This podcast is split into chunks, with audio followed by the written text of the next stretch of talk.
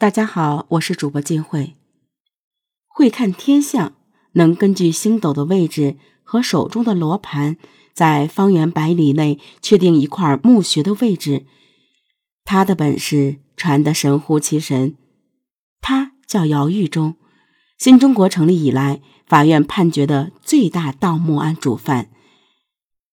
混迹盗墓圈三十多年，只有小学文化的他，在盗墓界。他被称为“祖师爷”，关外第一高手。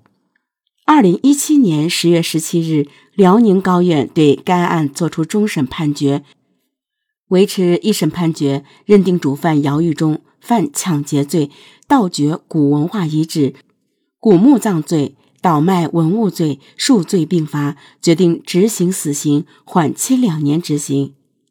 然而，在姚玉忠的家乡。内蒙古赤峰市宁城县新房村这个略显落寞的北方村落里，村里人对于姚玉忠的话题讳莫如深。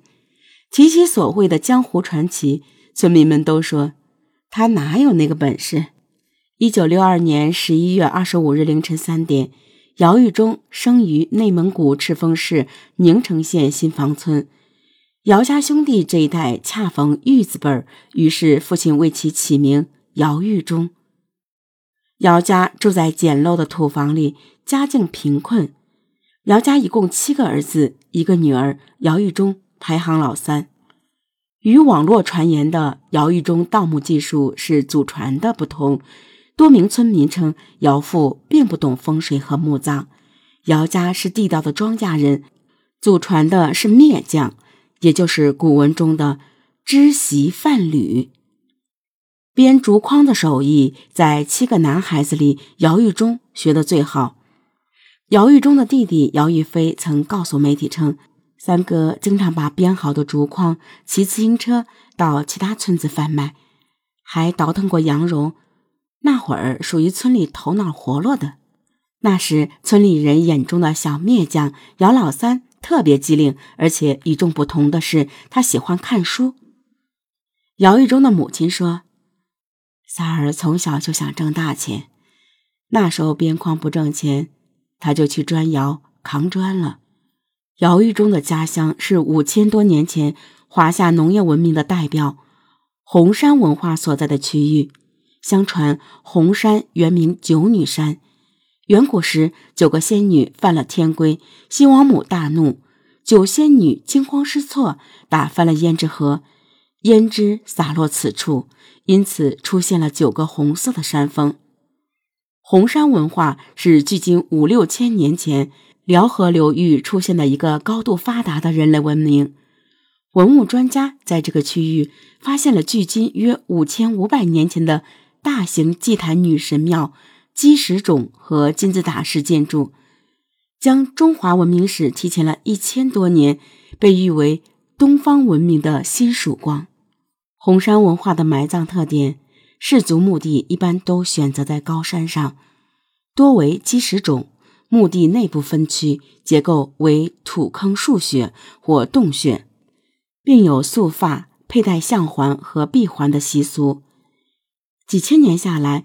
墓室表层土壤经过风化、开垦或水土流失，导致很多墓葬埋葬的很浅，一般只有一两米深。和盗墓小说中描写的景象不同，红山文化遗址挖掘本身比较容易，一般挖几十厘米深就能挖到文物，但难度在于如何在荒野中找到准确的挖掘点。结婚后的姚玉忠除了种地外，不再编箩筐和扛砖头。大哥姚玉民说：“我们分家了，我也不知道他具体干什么。”就在这时，村民们发现姚玉忠的形象变了，他不再像一个农民或者小贩，而是戴上了一副金丝边的眼镜，衣着也改成有艺术气息的中山装长褂。那张锅子脸虽然不苟言笑，但谈吐。比以前文雅多了。弟弟姚玉飞回忆，有段时间字都认不全的三哥买了一堆书回家，都是风水易经之类的，天天在那儿看。姚玉忠曾简单提起：如果在一处山脉上，左有青龙，右有白虎，上有靠，下有照，就是一个典型的风水宝地，也是适合埋葬的地方。但别人一般找不出来这样的地点在哪里。姚玉忠到山上一看，就能找出来。除了改变形象之外，姚玉忠经常去有名的博物馆和墓葬群实地考察。考察归来，他养成了一个爬山的爱好。警方在后来的调查中发现，姚玉忠特别喜欢爬山，没事儿就到附近山上转悠，有时一转就是一天。